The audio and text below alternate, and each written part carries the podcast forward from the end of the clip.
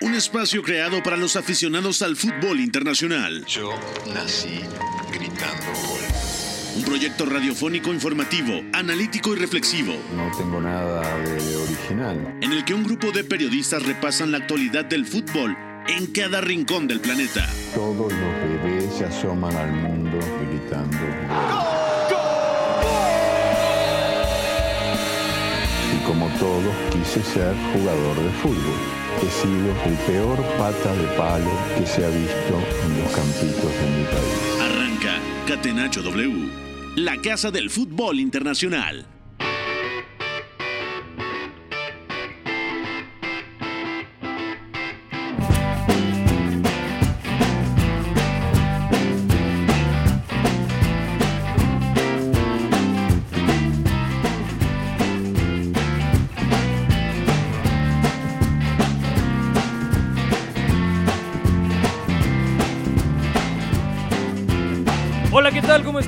Bienvenidos a Catenacho W. Soy Pepe del Bosque y es un placer saludarlos a todos. Son las 4 de la tarde con un minuto y vamos a platicar de toda la actualidad del fútbol internacional, sobre todo destacando lo que sucedió el fin de semana en España.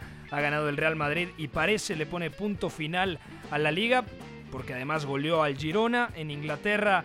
Gran victoria del Arsenal 6 a 0 en campo del West Ham. También platicaremos del triunfo del Inter de Milán eh, ante la Roma en el Olímpico además y comentaremos ese partidazo en la Bundesliga en donde el Bayer Leverkusen parece, parece que puede llevarse la ensaladera porque ha derrotado 3 a 0 al gigante bávaro, al Bayern Múnich.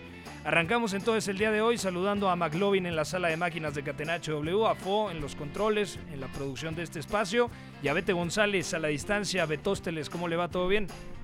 Todo bien, Pepe, gracias. Abrazo fuerte para ti, para Eugenio, fue a toda la gente que nos escucha. Se te extrañaba, amigo, qué bueno que volviste. Lástima que no te tocó esa exhibición del Arsenal, que fue un rotundo repaso que confirma que esa derrota a finales del año pasado fue mentirosa en casa contra el West Ham. Edson Álvarez sale mal parado.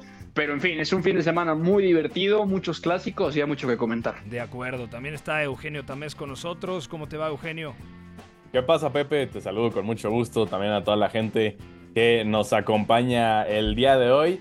Bueno, el Bayer Leverkusen que da un golpe de autoridad sobre la mesa este fin de semana, que vence y categóricamente al Bayern München y se afianza. Ahora sí creo, podemos considerarlo como gran candidato al título. Previo a esta jornada, bueno, siempre podían existir eh, las dudas porque el Bayern, sabemos, en la segunda mitad de la temporada usualmente toma riendas de la Bundesliga. Podíamos pensar que podía llegar a suceder también en esta ocasión, pero con esta victoria el Leverkusen yo creo que ya es favorito al título. De acuerdo. Bueno, ya viene el ingeniero también Iñaki María desde Segovia, España, para platicar lo más destacado de la Liga Española, pero antes la pregunta del día. La pregunta del día. Non potevo farlo venire dagli Stati Uniti senza farlo giocare. Catenacho W.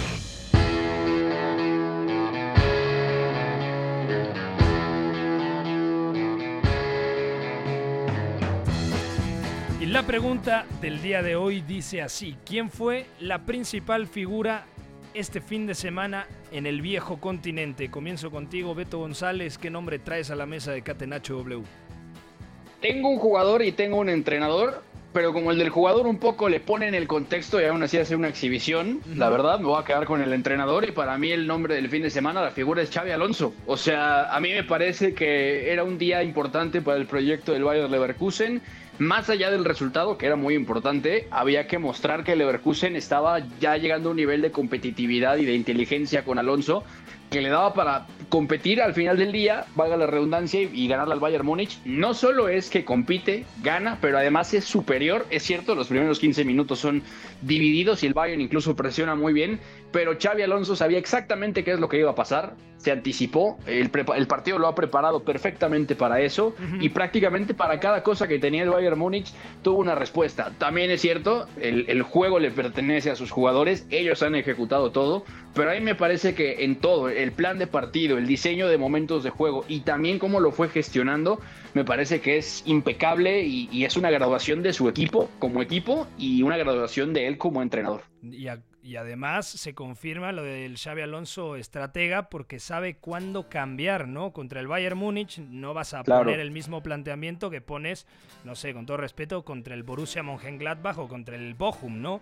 Entonces supo adaptarse a las características del equipo bávaro, ya lo desmenuzaremos a detalle, pero me gusta ese nombre. Eugenio Tamés, para ti la figura del fin de semana fue yo voy a poner eh, un nombre sobre la mesa, tal vez no tan esperado, ¿no? En un fin de semana de, goleadas, de partidos importantes.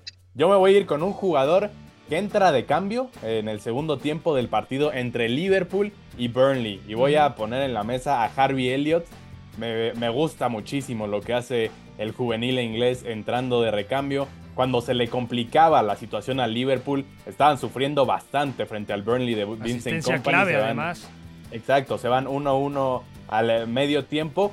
Entra como revulsivo en lugar de Trent Alexander Arnold. Curtis Jones toma esa banda de la derecha que deja libre Arnold y Harvey Elliott se convierte en ese eje del medio campo de la transición ofensiva-ataque, también rompiendo líneas de momento. Esa asistencia que viene mencionas en el eh, último gol de Liverpool, Pepe, que fue una gran asistencia, un, centro tremendo a Darwin Núñez, y que también no se le cuenta como asistencia, pero él es el que desborda y manda el centro que después se desvía para que remate justamente Luis Díaz. Entonces, en mi librito tiene dos asistencias, aunque oficialmente solo fue una, y me parece un gran partido de Harvey Elliott. De acuerdo, buen ingreso por parte de Harvey Elliott.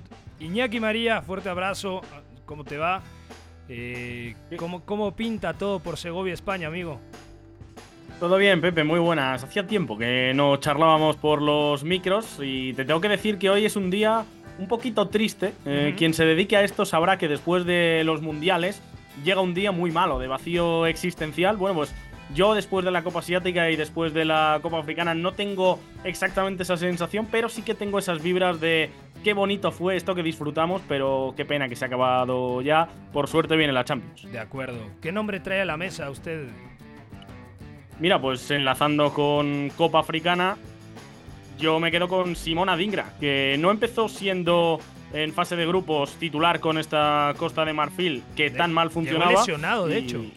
Sí, puede que sea por eso también. Había una competencia, bueno, la ha seguido habiendo, con Gradel, que empezó jugando en esa banda izquierda que ahora ha ocupado el jugador del Brighton, con Nicolás Pepe, con, con Bamba. Bueno, tenía mm, otras opciones ahí y al final ha sido el que ha acabado decantando no solo la final, pero sobre todo esa final con jugadas de desborde por la izquierda.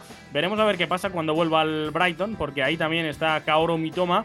Yo creo que pasará a jugar a la derecha, pero su mejor versión la ha enseñado en la banda izquierda y luego con la capacidad de dar dos asistencias para que remontase su nación un partidos más eh, tiene un guante además a balón parado. La existencia del primer gol, eh, centro pasado al segundo palo, me parece eh, de muchísimo nivel. Así que yo creo que aquí vamos a tener un jugador al que ver en varias ediciones de la CAN. De acuerdo, un gran jugador, 22 años, ya también adaptadísimo a la Premier League con el Brighton, con el equipo de Roberto de Servi. No siempre titular indiscutible, pero también porque hay mucha competencia en esa zona con Facu Bonanote. En el otro lado está Mitoma. Hay que recordar que también está el paraguayo Julio Enciso, pero sin duda Adingra es un futbolista decisivo en ese título, el tercer Ex título. San como no. Claro, eh, ahí lo mandan cedido y la rompe en la liga mm. belga. Él antes había estado en la liga danesa, ¿no? Con el Nordjylland y luego, bueno, es cuando ya lo ficha el Brighton y luego lo cede al Royal Union Saint Gilloise.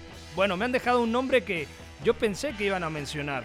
Yo creo que la figura del fin de semana ha sido Vinicius en la victoria del Real Madrid. Mm. Yo creo que es mm. uno de los mejores partidos en la carrera de Vinicius interviniendo directamente en los cuatro goles del equipo blanco ante el Girona. Pero para profundizar más sobre el partido de Vinicius, de Rodrigo y de Bellingham, que desafortunadamente estará tres semanas eh, ausente, vamos a la Liga Española.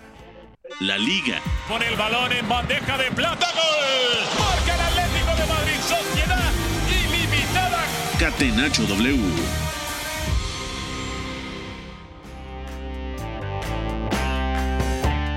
El Real Madrid ha derrotado 4 a 0 al Girona, incluso tuvo la posibilidad de marcar un quinto gol, pero José Lu erró el penalti. Ha sido un repaso auténtico por parte del equipo blanco Beto González con un pletórico Vinicius. pone una asistencia fantástica a Bellingham, que marca doblete, pero ya decía, salió lesionado, se perderá la ida de los octavos de final en Champions contra el Leipzig, pero fue un Real Madrid que a mí me daba la sensación de que estaba viendo eh, como si jugara una semifinal de Champions y en el Santiago Bernabéu. Y además sin defensa central, pero no desentonó Carvajal y Chouameni. ¿Qué te pareció la exhibición del Real Madrid? Y yo creo que con esto sentencia la liga, ¿no? Sí, para mí la sentencia, sobre todo porque el Girona ha mostrado una competitividad muy, muy alta. Eh, se ha repuesto también a ciertas bajas que eran muy importantes, pero no es el Real Madrid en esa competitividad. Eso es muy importante, punto número uno. Y punto número dos, Carlo Ancelotti, hoy le, le preguntaban en la conferencia de prensa previa al partido contra el Leipzig en Alemania si él pensaba que era su mejor temporada como entrenador por la racha que tiene el equipo y cómo está compitiendo. Y él dice, la mejor como entrenador no sé, la mejor con el Madrid tampoco, pero es un hecho que todo el mundo está rindiendo bien y nadie se queja. Y la clave del partido para mí es esa, porque también te puede pasar lo que sucedió contra el Atlético con una central muy similar, aunque estaba Nacho, pero estaba Carvajal, estaba Chuamení. Chuamení no tiene ni un, ni un gramo de oficio de central Carvajal puede jugar ahí y lo ha hecho en Champions en algún momento como parche, como emergencia y es una locura. Y ha vuelto a rendir muy bien. Y no es tema menor, sobre todo porque se han enfrentado Chuamení y Carvajal a un delantero como Artem Dovik, el ucraniano, que es una bestia físicamente. Sigankov también, que es un tren llegando por la banda de la, de la derecha.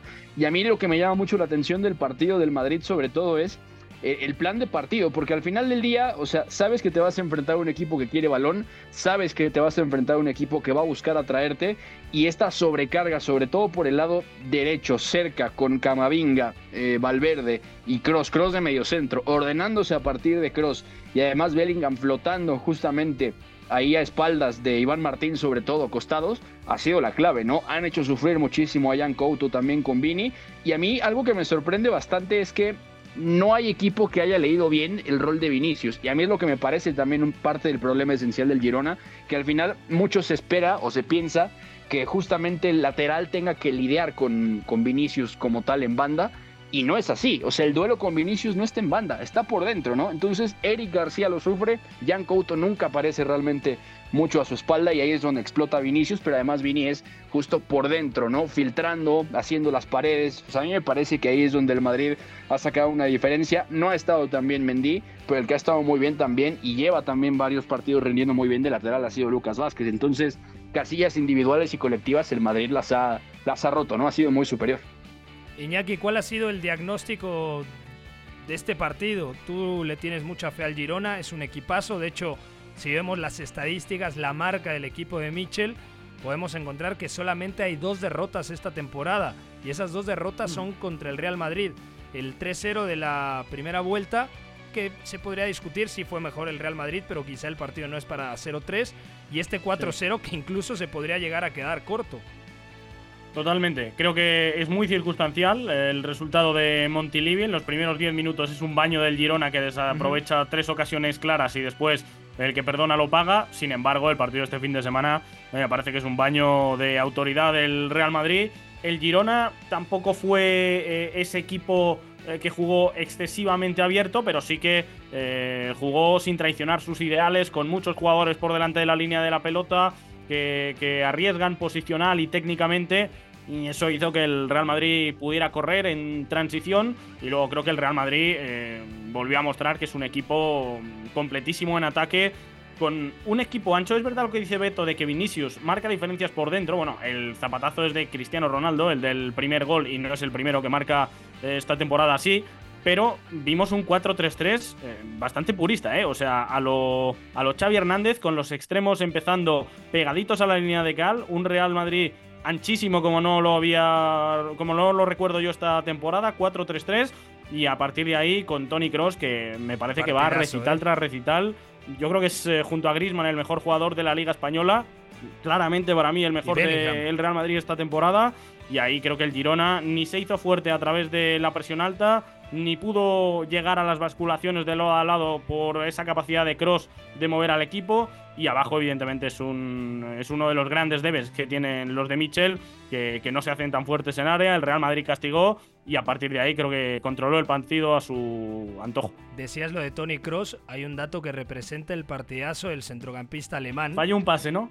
No, no, no. Bueno, además de eso, sí, tenían 99% de efectividad en el pase, pero en los cambios de orientación, trazos largos, completó 14 de 14 intentos. Es impresionante Sí, sí. el nivel de, de Tony Cross esta temporada. Ya Y algo también- que me llama la atención es que cuando le cae a la izquierda es que ya ni se perfila, o sea, directamente eh, eh, traza el pase largo con la izquierda y es como si fuera ambidiestro. De acuerdo. Eh, Eugenio Tamés, en el resto de la jornada en España, el Sevilla ha derrotado al Atlético de Madrid por cómo venía el Sevilla, resultado sorpresivo. Y también el día de ayer, al que volvieron a sorprender, ya no sé si sea sorpresa o no, pero no lo está pasando bien, es el Fútbol Club Barcelona, que si no es por Lamin Yamal, seguramente ayer hubiese perdido ante el Granada. De acuerdo, totalmente. Me, me parece un juego interesante del Granada que plantea Alexander Medina, el técnico uruguayo con eh, pasado en Talleres de Córdoba, en, en Vélez Sarsfield. De hecho, lleva a Vélez Sarsfield a las semifinales de la Copa Libertadores. Plantea una línea de 5, que no es algo que estaba acostumbrado a hacer Alexander Medina con este Granada, metiendo al camerunés Jongla como el tercer central. De hecho, tuvo una jugada muy importante en donde salva eh, el balón en la línea Martín Jongla, pero a pesar de meter esa línea de 5, no es lo que se esperaba de un defendiendo en un bloque bajo, esperando a que el Barcelona ataque. Es verdad que el Barcelona tenía eh, la mayoría de posesión de balón, como suele hacerlo el equipo de, de Xavi Hernández, pero la, postura de Granada fue un tanto agresiva, presionando bastante alto de momentos, con ambos carrileros de, ambos lados, tanto derecho como izquierdo, subiendo de momentos para generar peligro e incluso ocupando carriles centrales. eh, de un lado estaba Ricard Sánchez, del otro estaba el francés Mau Guasa. Y de, tal manera eh, incluso cae un tanto, el primero del Granada en pie de, de Ricard Sánchez. Me parece también un gran partido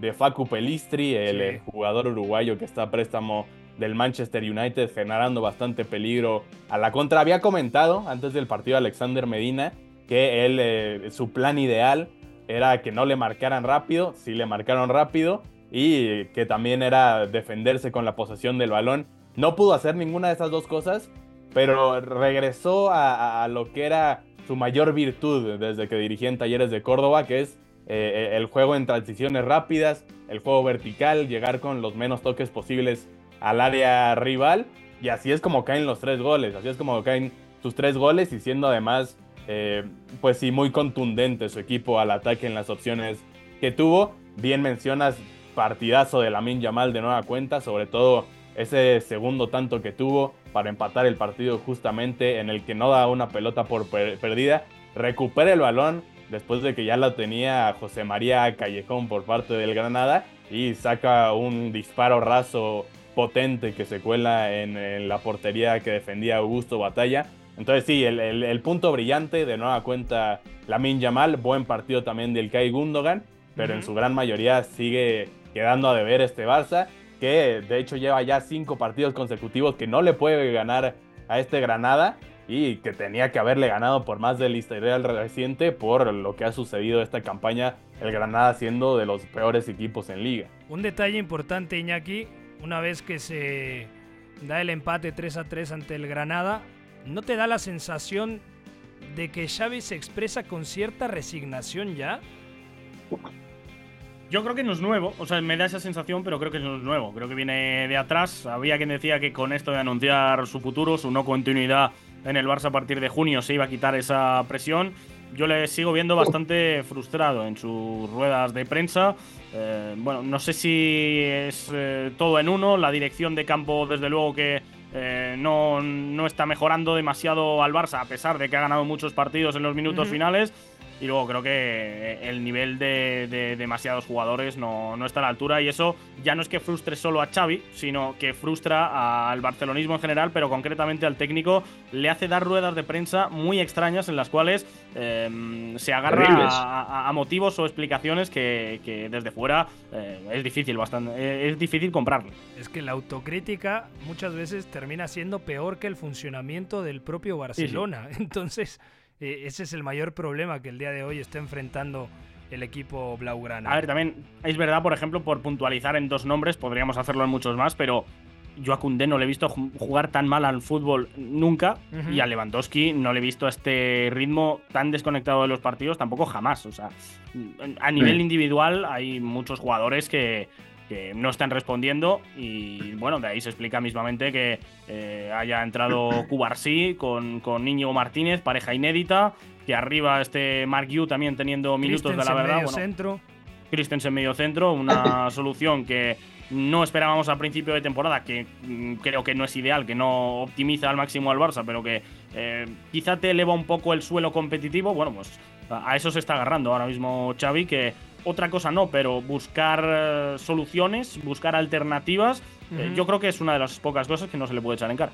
De acuerdo. Dejamos entonces aquí la península ibérica y viajamos a Italia para repasar lo más destacado de una jornada más en el calcio. Serie A. Milinkovic dentro a cercare immobile col destro battuto Bizzarri la ribalta la Lazio Catenaccio W. in vantaggio En la Serie A italiana lo más destacado, el Inter ha vuelto a ganar. A veces no juega tan bien el Inter, pero compite mejor de lo que juega. Es decir, es un equipo que encuentra la forma, encuentra la manera de ganar. 4 a 2 esta vez en el Olímpico de Roma. También otro resultado destacado, 1-0 el Milan ha ganado en San Siro ante un Napoli que si el Barça está mal, el Napoli está peor. O sea, yo creo que avanzará el, el menos malo, ¿no? En esa serie de Champions de octavos de final entre Sí. napolitanos y, y el, catalanes, ¿no? Eh, te preguntaría, eh, señor Tamés, Eugenio, desde tu punto de vista, ¿hay forma de que el Inter pierda el Scudetto? Porque yo cada semana que veo al equipo de Simone Inzaghi me transmite una tremenda fiabilidad, más allá de esa eliminación que tuvo en Copa a manos del Boloña. Eh, en Champions está bien, claro, tiene una serie durísima contra el Atlético de Madrid. Seguramente se llevará el Scudetto, pero yo lo veo como uno de los tres equipos más fiables en este punto de la temporada junto a Real Madrid y al Manchester City. Es que además tiene esta capacidad de los partidos, digamos, entre, comida, entre comillas, complicados frente a, a los equipos que, que están peleando la parte alta de la tabla. Ha sido el, el- el mejor equipo y, bien mencionabas, tal vez eh, en el transcurso de- del juego no es que tengan el estilo más dominante, la mayor posesión de, de- de balón, mayor calidad de llegadas, pero es un equipo con un punch tremendo que con eh, los dos, la pareja de delanteros que tenga generalmente eh, puede tener bastante confianza en que va a caer algún gol y por lo mismo ha vencido justamente este fin de semana a la Roma, ha vencido a la Juve, antes también a la Fiorentina, antes al Napoli, antes a la Lazio. Lleva cinco partidos consecutivos contra eh, equipos me- medianamente complicados, por lo menos, y los ha superado sin ningún problema. Yo estoy contigo, me parece que, que la Serie A esta temporada es del Inter y nadie se la va a quitar ya. ¿Cómo lo ves tú, Iñaki? ¿Qué panorama visualizas en este punto de la temporada en la Serie A italiana? Yo creo que está muy marcado, que el Inter es el principal candidato, que el Milan va a competir junto con la Juventus y lo más bonito, quizá lo más emocionante resultará la pelea por el cuarto puesto, en donde está la Roma, en donde está la Fiorentina, en donde está la Lazio, en donde El yo Bologna. creo que debería de terminar por eh, meterse a la pelea el Napoli y el propio Boloña, que es el equipo revelación dirigido por Thiago Mota. Sí, yo creo que van por ahí los tiros. Eh, quiero pararme un momento a hablar de la temporada del Milan y de la Juventus, porque el discurso general no lo compro en absoluto. Es que la Juventus está haciendo un temporadón y es un equipo muy sólido. Bueno, es bastante más sólido de lo que ha sido y sus prestaciones mejoran mucho a los dos últimos cursos. Pero también se habla de que el Milan es eh, un despropósito de equipo. Bueno, está a un punto. Se ha quedado a un partido, mm, porque lo luchó en la sexta jornada de meterse en octavos de Champions. Y, y todo ello pese a que su estrella, Rafael Leao, a mí me parece que está a años luz del jugador que puede ser. Contrasta con Giroud, que es el tercer máximo goleador de la Serie A y el máximo asistente. Creo que es uno de los nombres de la temporada del que tampoco se habla. Y Stefano Pioli mandando un mensaje, no pierde en liga desde principios de diciembre, cuando le dan por muerto a este equipo y a este entrenador. Eh, saca siempre su mejor versión y a mí es uno de los que me parece que más hay que reivindicar. ¿Le va a dar para ganar el Scudetto?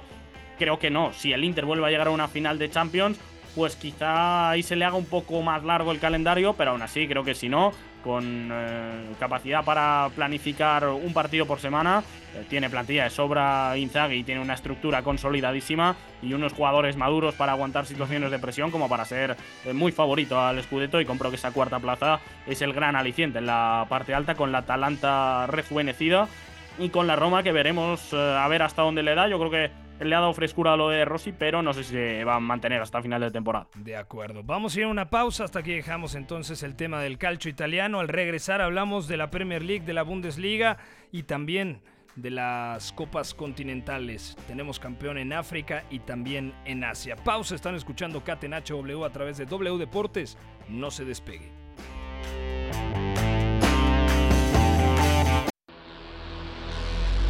Lo que para mí es el fútbol. Éramos todos muy amigos, nos gustaba jugar juntos, la pasábamos bien reunidos, intentábamos hacerlo lo mejor posible, atacar mucho, mucho y luego recuperarla con la ilusión de volver a atacar. Hasta el Choco Bonito supo rendirse ante una estrategia invencible. Catenacho W, la casa del fútbol internacional.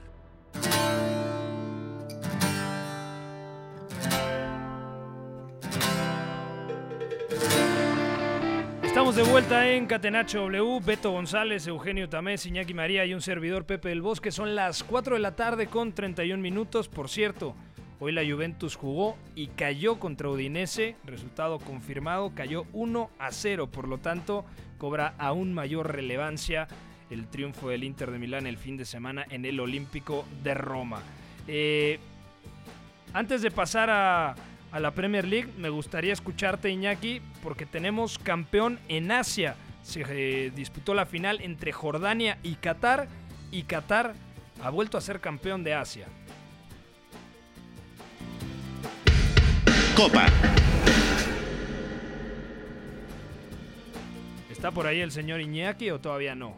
Está ahí por aquí está el ahí señor Iñaki. Por favor. Sí, Digo, Pepe, que eh, Qatar me parece mm, que ha sido en este último lustro eh, dominadora de Asia de dos maneras mm, bastante distintas, porque hasta 2019 nunca había ganado el título continental de selecciones eh, y ahora mismo ya tiene dos en su palmarés. En este caso lo consigue como anfitrión, pero en una versión bastante más ramplona. A mí me ha parecido una selección bastante limitada para hablar de un campeón de Asia con el nivel que traía Japón con los jugadores que tiene Corea del Sur. A mí me parece que ha sido una final muy insospechada y el campeón, eh, pues bueno, quizá en esta final sí que favorito, pero para llegar aquí la verdad que no me ha encantado y contrasta con la versión de 2019 que sí con Félix Sánchez, eh, dos selecciones eh, españoles, por cierto, Félix Sánchez en 2019 y ahora con Tintín Márquez, hace cinco años a mí sí que me pareció una selección más dominadora, quizá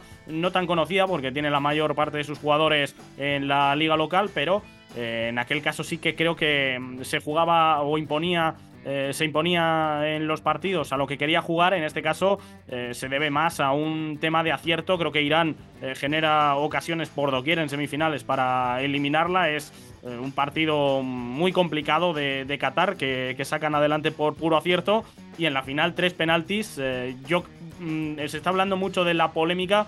Creo que el primero es bastante discutible, los otros dos los veo claros y ahí ha sido donde ha aparecido de nuevo Akram Afif, el media punta, segunda punta, que junto a Ali Almoez eh, viene siendo el líder de Qatar desde hace años. En la anterior edición no recibió el MVP, se lo llevó su compañero Almoez porque fue máximo volador. En esta edición ya nadie le discute. Hat-trick truquitos de magia en la celebración de paso y ocho goles para ser máximo goleador y el claro jugador que ha decantado esta Copa Asia. Justo vencedor entonces Qatar. Bueno, eh, yo es lo que te digo, mm, no me ha encantado mm, perfectamente, vamos, me parece que Irán en la segunda parte eh, es un milagro que, no acabe al menos empatando el partido. Se encuentra Qatar un gol eh, muy circunstancial, ese 2-3 para meterse en la final. Jordania en el principio del segundo tiempo de la final creo que también es eh, claramente dominador. Te diría que Qatar a mí me ha dejado bastante frío, la verdad pero em, no sé si me sale un candidato mejor, porque Jordania em, sí que te diría que ha tenido picos muy altos de forma contra Corea del Sur, por ejemplo, dan una de las campanadas, siendo para mí mucho mejor que los de Klisman. pero en la final también se me quedó bastante corta. Creo que ha sido una Copa Asiática en la cual eh, las grandes candidatas eh, no han dado el do de pecho y eso explica que Qatar, que no estaba, yo creo, aunque fuera vigente campeón ante las cinco eh, grandes aspirantes, se haya revalidado el título. De acuerdo. Entonces Oye, aquí Pepe. dejamos eh, un comentario rápido si quieres, Beto.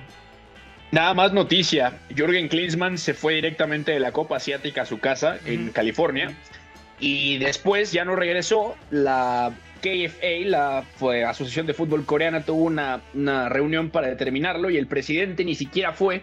O sea, han decidido despedirlo, pero el propio Klinsmann se bajó solo. Se bajó solo. Hay mucha crítica y hay mucho agitado en Corea del Sur con esto, ¿eh? De acuerdo. Eh, a ver, es que Corea del Sur era candidataza, ¿no? O sea, la Sí, selección coreana junto con Japón, yo pensé que era eh, una final cantada, a menos de que Australia o Irán dijeran lo contrario. Pero fíjate lo que son las cosas. Qatar, que quedó a deber en su mundial, también hay que ponerlo en contexto. Bueno, ha vuelto a ganar la Copa Asiática de Naciones. Dicho esto, terminamos el tema de la Copa Asiática y regresamos a Europa para platicar lo más destacado de la Premier League. Premier League. Young for United. To bubble it over the line. And Manchester United have the lead at Vicarage Road.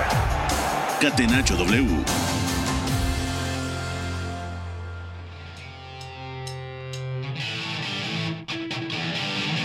Ha sido una jornada bastante loca en Inglaterra, donde equipos que no merecían el triunfo han conseguido la victoria. Como por ejemplo, pasó con el Manchester United que derrotó 2 a 1 al Aston Villa en una noche pletórica por parte de eh, André Onana, el arquero camerunés. O por ejemplo el Tottenham que derrotó 2 a 1 al Brighton cuando el Brighton había hecho eh, méritos para marcar el segundo gol cuando el partido estaba igualado 1 a 1. En donde no hubo sorpresa fue en la victoria 0 a 6 del Arsenal, un repaso tremendo del equipo de Mikel Arteta, más allá de que en los primeros 10 minutos parecía que estaba un poquito incómodo por la presión adelantada del equipo Homer, pero pasaron esos 10 minutos y fue un repaso tremendo, sobre todo Beto, a partir de la pelota parada, en donde desafortunadamente el futbolista que sale retratado en la foto de los dos goles en pelota parada del Arsenal es el mexicano Edson Álvarez. De acuerdo, pero no solo es la pelota parada la que lo retrata, el partido mismo lo deja muy mal parado, se va amonestado al medio tiempo y David Moyes decide sacarlo, pero decide sacarlo no solo por la tarjeta, sino por lo mal que lo pasa y lo mal que lo pasa tiene mucho que ver también con la forma en la que David Moyes ha planteado el partido. Pero claro, Siempre hablamos de lo- que lo de Edson tiene mucho que ver por el planteamiento de Moyes. Correcto, correcto. Siempre hablamos de que Edson Álvarez está muy bien protegido, arropado y adaptado al sistema de David Moyes. Normalmente los planes de partido también giran mucho en torno a que él se sienta cómodo, te dé esas ventajas defensivas y se involucre lo justo también con balón, que ha crecido el volumen de intervenciones de Edson con balón. Pero la verdad es que no se entiende bien lo que quiso hacer David Moyes, porque parece que le va a funcionar al principio del partido esa presión. El problema es que el West Ham no está acostumbrado a presionar y llega un momento donde Kudus, Johnson, que sorprendentemente Johnson, que venía jugando como doble lateral por la derecha, pasa como volante por izquierda. Sí. Así de mal está el West Ham sin Lucas Paquetá y además se fueron Fornals y, y Benramá, que es terrible para el momento de la lesión de Paquetá. O sea, la línea de media punta se parte, Jarrod Bowen viene jugando de 9, se van muy arriba y el Arsenal empezó a pasar esa primera línea de presión con una facilidad tremenda. A partir de lo bueno que es Raya distribuyendo el balón, lo bien que han estado Saliba y Magaláes sacando la pelota, Kivior no interviene tanto y sí lo hace White que toma el rol de Sinchenko pero en la derecha jugando invertido cerca de. Declan Rice. Y luego ya Martin Odegaard interviniendo más o menos en vertical, a veces más abajo, a A veces la más espalda arriba. de Edson, justamente, ¿no? Fue el que más Correctamente. Exactamente, y aquí viene el problema, porque si se parte en dos el West Ham, o sea, una cosa es que Thomas Aucher tenga el tranco y la capacidad defensiva para proteger un poco la frontal, pero Edson Álvarez corriendo hacia atrás lo va a sufrir especialmente jugando en zona de pivotes y es exactamente lo que pasó, ¿no? White generando la ventaja por delante de él a espaldas de esa primera línea de presión que se rompió muy fácil después del minuto 10 y luego Odegaard por delante, por detrás, a los costados. Fue un baile, fue una rotunda exhibición de Odegaard. Era mi candidato a, figura el fin de semana.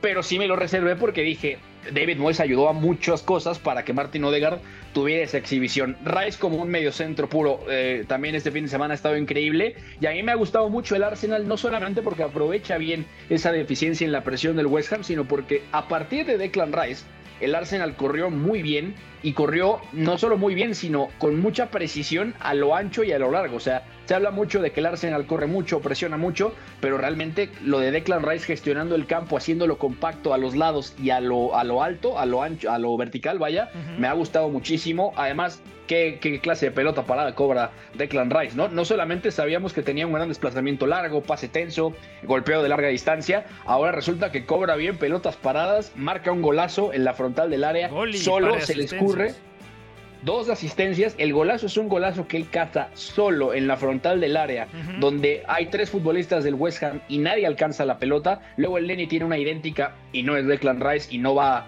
tan angulada, pero genera peligro. Saca, por cierto, marca doblete y llega a 50 goles, eh, bueno, 50 goles con el Arsenal, pero además es 100 goles y asistencias.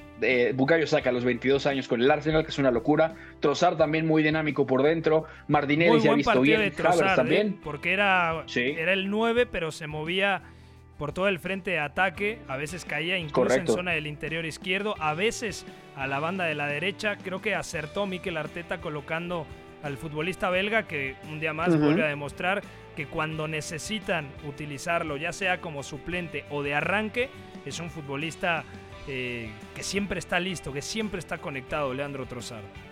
De acuerdo, luego entró Enquetia, luego entró Nelson, hasta Cedric jugó y luego dice Arteta en la conferencia de prensa, me pedían los propios jugadores que metiera a, Ethan Moaneri, ¿no? Querían que, que jugara y le daban todas las pelotas ya después del 77 ya era un baile, pero es un partidazo del Arsenal y además es un muy mal partido del West Ham, que por cierto en estas dos jugadas a balón parado donde Edson sale en la foto perdiendo la marca de los centrales, precisamente el West Ham tiene hasta 7-8 jugadores en el área chica y es imposible que defendieran esa pelota, o sea, lleno de problemas el West Ham, así que ojo con esto porque David Moyes no va a sobrevivir siempre a exhibiciones y a goleadas así. De acuerdo, ¿qué otra cosa Eugenio también te ha sorprendido este fin de semana en la Premier League? Ya citabas que uno de los jugadores más determinantes eh, ha sido Harvey Elliott en el triunfo de Liverpool 3 a 1 ante el Burnley.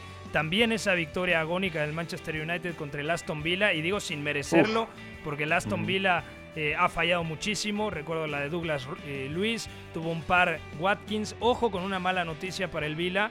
Se fue lesionado Bubacar Camará y se pierde el resto de la temporada del centrocampista francés por una rotura de ligamento en la rodilla. De, de acuerdo, es esto ya le había pasado. Creo que era en la otra pierna eh, la vez pasada. Pero bueno, sin Bobacar Camará, igual y Tillemans juega más atrás. O igual McGinn lo retrasan un poquito y abre eh, algún espacio para la media punta. Pero mala noticia para el Aston Villa, ¿no? Sí, bueno, eh, me, parece que, que, definitivamente es una baja importantísima. Y después con el resultado que fue negativo, bueno, es doble mala noticia para eh, los villanos. Yo quería hablar también de, Declan Rice, pero bueno, Beto me quitó todas las palabras de la boca absolutamente. Así que me, voy a. Déjale que Beto normalmente mm, criticaba un poquito a Declan, no le tenía tan ganado el ojo poco a poco. Hoy ya me gusta mucho, ¿eh? Se va haciendo Hoy me gusta mucho. Es, un juegazo el, de Declan Rice, ya, ya, lo platicaba bien Beto. Tiene un toque tremendo además a balón parado, ¿no? Casi como Beckham, ¿no? Dándole una, una curva hacia adentro tremenda. Entonces es un partidazo de, de Declan Rice. Eh, también resaltar el tema de Liverpool. Me parece que eh, no es el mejor partido de los de Jürgen Klopp. De nueva, de nueva cuenta, después de, bueno, tenían que levantarse de esa dolorosa derrota ante el Arsenal. Lo hacen con un buen resultado como lo tenían que hacer frente al Burnley, que es de los peores equipos de esta campaña eh, de la Premier League pero las formas fueron complicadas. Como ya mencionaba al principio del programa, se van eh, al descanso uno por uno, sin mucha claridad al frente de parte de los de Jürgen Klopp. Y es Dara O'Shea, el eh, defensor del Burnley, quien anota eh, el, empate antes de irse al descanso. Ahí se le empieza a complicar, parece, la situación a los Reds. Y en el segundo tiempo son situaciones específicas las que logran resolver esta situación. Evidentemente, como se esperaba, tuvieron la posesión del balón, eh, llegaron más a portería contraria, pero la claridad no estuvo para los de Jürgen Klopp, a excepción de en tres ocasiones, eh, evidentemente los tres goles, que además los tres fueron de cabeza. Los tres de los delanteros titulares, Luis Suárez, Darwin Núñez, Diego Llota, entonces tuvieron que utilizar... Luis Díaz. sí, Lucho Suárez en otra época. Ah, le dije Lucho Suárez y ni, me di cuenta que lo dije mal. Luis Díaz, Darwin Núñez, eh, Diego Llota, los tres anotadores por parte del Liverpool y los tres de cabeza. Me llama mucho la atención de dicha situación. Pero sí, la realidad es que no fue el mejor partido de los de Liverpool. Me parece que no fue buen partido, por ejemplo, de Trent Alexander Arnold, que viene regresando de a poco a su nivel pero sigue sin estar lesionado, en, su mejor momento. Y, sale al medio tiempo, exacto, también al, 46 y es cuando Curtis Jones tiene que ocupar esa lateral de la derecha. Entonces, victoria importante porque la necesitaba el Liverpool, pero me parece que sigue mostrando algunas cosas que, que pueden preocupar de aquí a final de temporada porque ellos están pensando evidentemente en el título y tienen que ser casi perfectos para conseguirlo. De acuerdo, dejamos entonces el tema de la liga inglesa y viajamos ahora a Alemania para platicar de la victoria del Bayer Leverkusen 3 a 0 ante el Bayern Múnich. Thomas Müller, check которого сегодня началась победа. Bundesliga. Catenacho W. И Бундеслиги я не исключаю, что и мира вообще.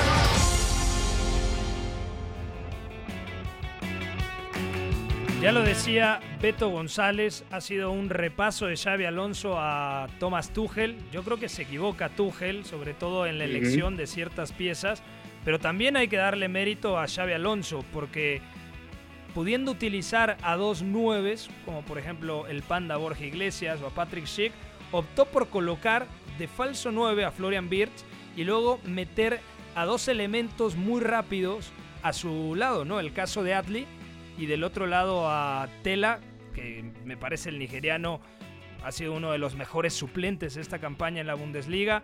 Hoffman, que normalmente es titular eh, en esa doble media punta al lado de Birch, ahora tiene que ingresar de cambio.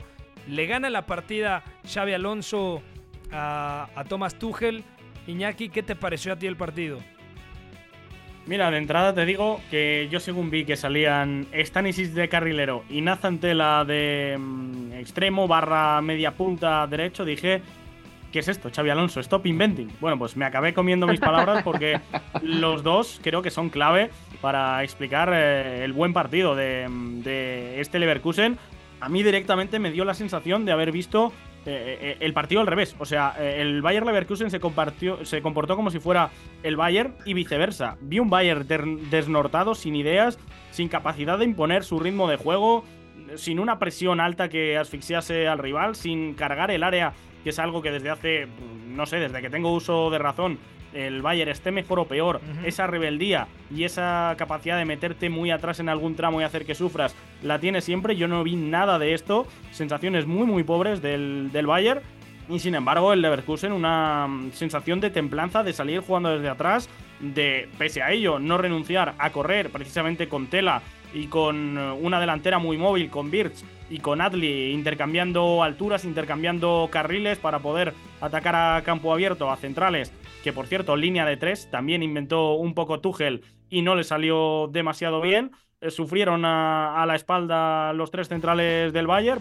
Yo es que creo que ha sido un partido que mm, el 3-0, mm, no sé si se queda corto, pero creo que no, no sería exagerado decirlo pero que sobre todo dos de los goles llegan al final y a mí me dio la sensación de que con 1-0 vimos un Bayer Leverkusen muy cómodo, con un gran tag que a mí me está callando también la boca como central, con Shaka siendo el dominador de un medio campo en el que no estuvo Kimmich, otra, otra cosa que me sorprende muchísimo, así que bueno, eh, Xavi Alonso imponiéndose a través de un juego bonito y también de un juego muy práctico porque con ese bloque medio por dentro, vamos, eh, dificultó jugar a Pavlovich y a Goretzka, los hizo invisibles al doble pivote del Bayern. Y tampoco estaba disponible Beto Ezequiel Palacios, ¿no? El argentino que es habitual titular al lado de Granit Xhaka y en su lugar mm. Andrich completó un buen encuentro. Eh, también hay que decir el partido de Harry Kane es bastante flojo, a mí me sorprendió. Apenas nueve pases del delantero y al hablar de Harry Kane es un delantero que normalmente se asocia muy bien, que baja para poder intervenir en el circuito de pases, ahora lo vi desconectado y también muy poco acertado el tema de Yamal Musiala, ¿no? De acuerdo, pero tiene todo que ver con que Xavi Alonso se anticipó a muchas cosas. O sea, a mí algo que me encanta del, del partido de Leverkusen es que en ningún momento el equipo perdió la disciplina a nivel defensivo, porque no es que presionaran, o sea, aguantan con la línea de 5, porque defensivamente es línea de 5, Stanisic sí eleva la posición y es carrilero, se quedan Saka y Andrich en el eje, y después nunca, nunca los centrales del Bayern están presionados. O sea, realmente la presión sale a las bandas sobre Marraui, sobre Sacha Boy, que a mí me deja frío en la derecha, que es su, zona de, origen. Juega en la izquierda, bueno, es que cero, ¿no? De hecho, luego los cambia Thomas Tuchel y el que acaba sacando es a Sacha Boy. Pero a mí me, encanta eso porque el Bayern Leverkusen bien pudo haber caído en la tentación de saltar en cierto momento, ¿no? Pero yo por eso decía la inteligencia colectiva del equipo, porque al final tú sabes que vas ganando, pero también te sale la tentación de ir por otro, sabes que estás más cómodo que el rival, sabes que estás jugando mejor, no encuentran la vuelta, quizás saltas más a presionar, eres más agresivo, en ningún momento. O sea, Tela muy disciplinado haciendo la sombra a Kim Min Jae, Beards muy disciplinado por dentro haciendo mucho más sombra a Eric Dyer, o sea, ni siquiera cerca de él. Y a Minat Lee también eh, del otro lado, ¿no? O sea, la presión va a la banda, ahí es donde empieza a apretar el Leverkusen, pero además es, aparte de eso es bloque medio, pero en un palmo de terreno. O sea, es compactísimo. si la gente se acuerda de la Marruecos de, de Valit Regragui, cómo defendía en 25 metros cuadrados, lo hizo el, el Leverkusen de Xavi Alonso más adelante. Entonces, Goretzka siempre de espaldas. Pavlovich imposibilitado también de jugar. no estaba cómodo. Debería, además. Además, que eso es otra ¿eh? cosa, ¿eh? ¿eh? Musiala, y a eso iba con lo que decías de Musiala, muy impreciso porque no había espacio. Y Harry Kane acaba el primer tiempo con siete toques, cinco de ellos me parece, si no me falla la memoria, en su propio campo. O sea, él bajaba cerca de los centrales a intentar lanzar y no jugaba. Y luego lo de Kimmich, a mí me llama mucho la atención porque Thomas Tuchel se ha quejado mucho de que el plantel está incompleto porque le falta un pivote, que no, necesita otro pivote defensivo, como se le dice, y Kimmich entra al minuto 60 sin ninguna lesión aparente, sin molestias, calentó muy bien, y en el día grande sienta a Joshua Kimmich, mete a Pavlovich, y la verdad es que Kimmich te hubiera dado argumentos para romper ese bloque medio, ¿no? ¿no? También. O sea, si no, no, se había reportado nada.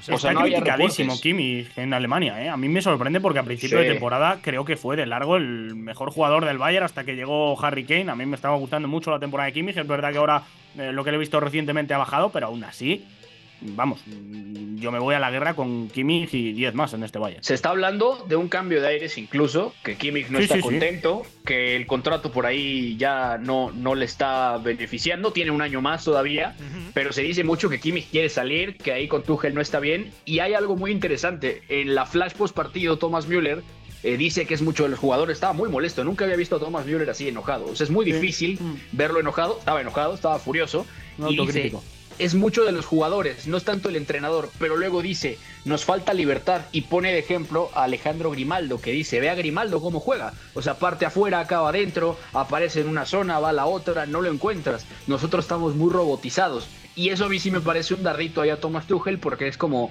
ok, hay un plan, pero nunca nos sentimos cómodos. Y un poco en la línea del Bayern esta temporada es, hay muchos planes, hay muchas variantes de Tuchel en algunas cosas, pero nunca he visto realmente a un Bayern individualmente cómodo, ¿no? Y se notó, me parece, en el partido este fin de semana. De acuerdo. Eh, ya para finalizar, si te parece, Iñaki María, en la Copa Africana de Naciones con gol de Sebastián Aler, 2 a 1, fantástico lo de Aler después de todo lo que le había pasado, eh, superó ese cáncer testicular, regresó a jugar con el Borussia Dortmund, va a la Copa Africana de Naciones y termina ganando una Costa de Marfil que entró de milagro a los octavos de final que incluso en la fase de grupos fue goleada por Guinea Ecuatorial, que destituyó a su técnico eh, cuando parecía que estaban en, la cuerda floja para ver si eh, avanzaban a la ronda de 16 y luego fueron superando, sorteando rondas, a veces sin merecerlo tanto, pero hoy, hoy podemos decir que es justa campeona. Sí, a mí me ha dejado al final muy buenas sensaciones y era bastante escéptico. En octavos remontan con gol agónico a Senegal y lo ganan en la tanda de penaltis. Eh, a Mali se ven 1-0 por detrás eh, jugando con 10 y en la prórroga también acaban ganándolo 1-2 antes de los penaltis y de nuevo en la final otra remontada eh, se ven 1-0 contra una Nigeria que era muy sólida. eh, no era una selección bonita de ver, pero le generabas poco, poco peligro en la mayoría de- del torneo. Bueno, pues esta vez eh, Costa de Marfil fue por el partido, generó mucho peligro. Ya hablaba yo de Adingra, me parece que es eh, la actuación del fin de semana porque además se medía a Ola Aina, que me parece, mm, yo diría que a bote pronto el mejor lateral de esta Copa Africana, el nigeriano carrilero que cerraba como, como lateral en esa línea de 5 y con varios protagonistas más. Seri en el medio campo es otro viejo rockero que creo que desde que ha entrado en el equipo también le ha dado mucha jerarquía, mucho orden a esta Costa de Era el Marfil. equipo con propio- más jerarquía seguramente en el centro del campo, junto con Mali, ¿no? Pero jerarquía como tal, o sea, con que sí. Jugadores contrastados. con Fofana. Sí, eh, Seco Fofana, jugadores contrastados, eh, Sangaré, que es el que se ha caído de la titularidad en los partidos de estas últimas rondas. Era uno de los mejores mediocampos en cuanto a nombres, pero en fase de grupos ni mucho menos lo pareció. A partir de eliminatorias sí que creo que ha mandado, ha tenido la pelota y sobre todo ha generado bastante peligro en la, en la final, que yo es con lo que me quedo.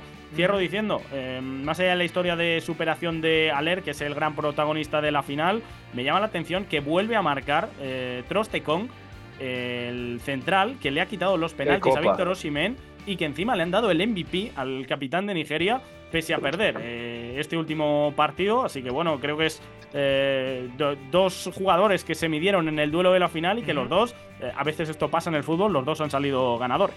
De acuerdo. Bueno, pues ya vamos a despedir el día de hoy. En Francia, por cierto, el Paris Saint-Germain ha ganado 3 a 1 a Lille. Gracias a toda la gente que escuchó este lunes Catenacho W. A nombre de Beto González, Iñaki María desde Segovia, España, Eugenio Tamés, soy Pepe del Bosque. Gracias a McLovin en la sala de máquinas, a Fue la producción y a el señor Emilio Acosta como jefe de información.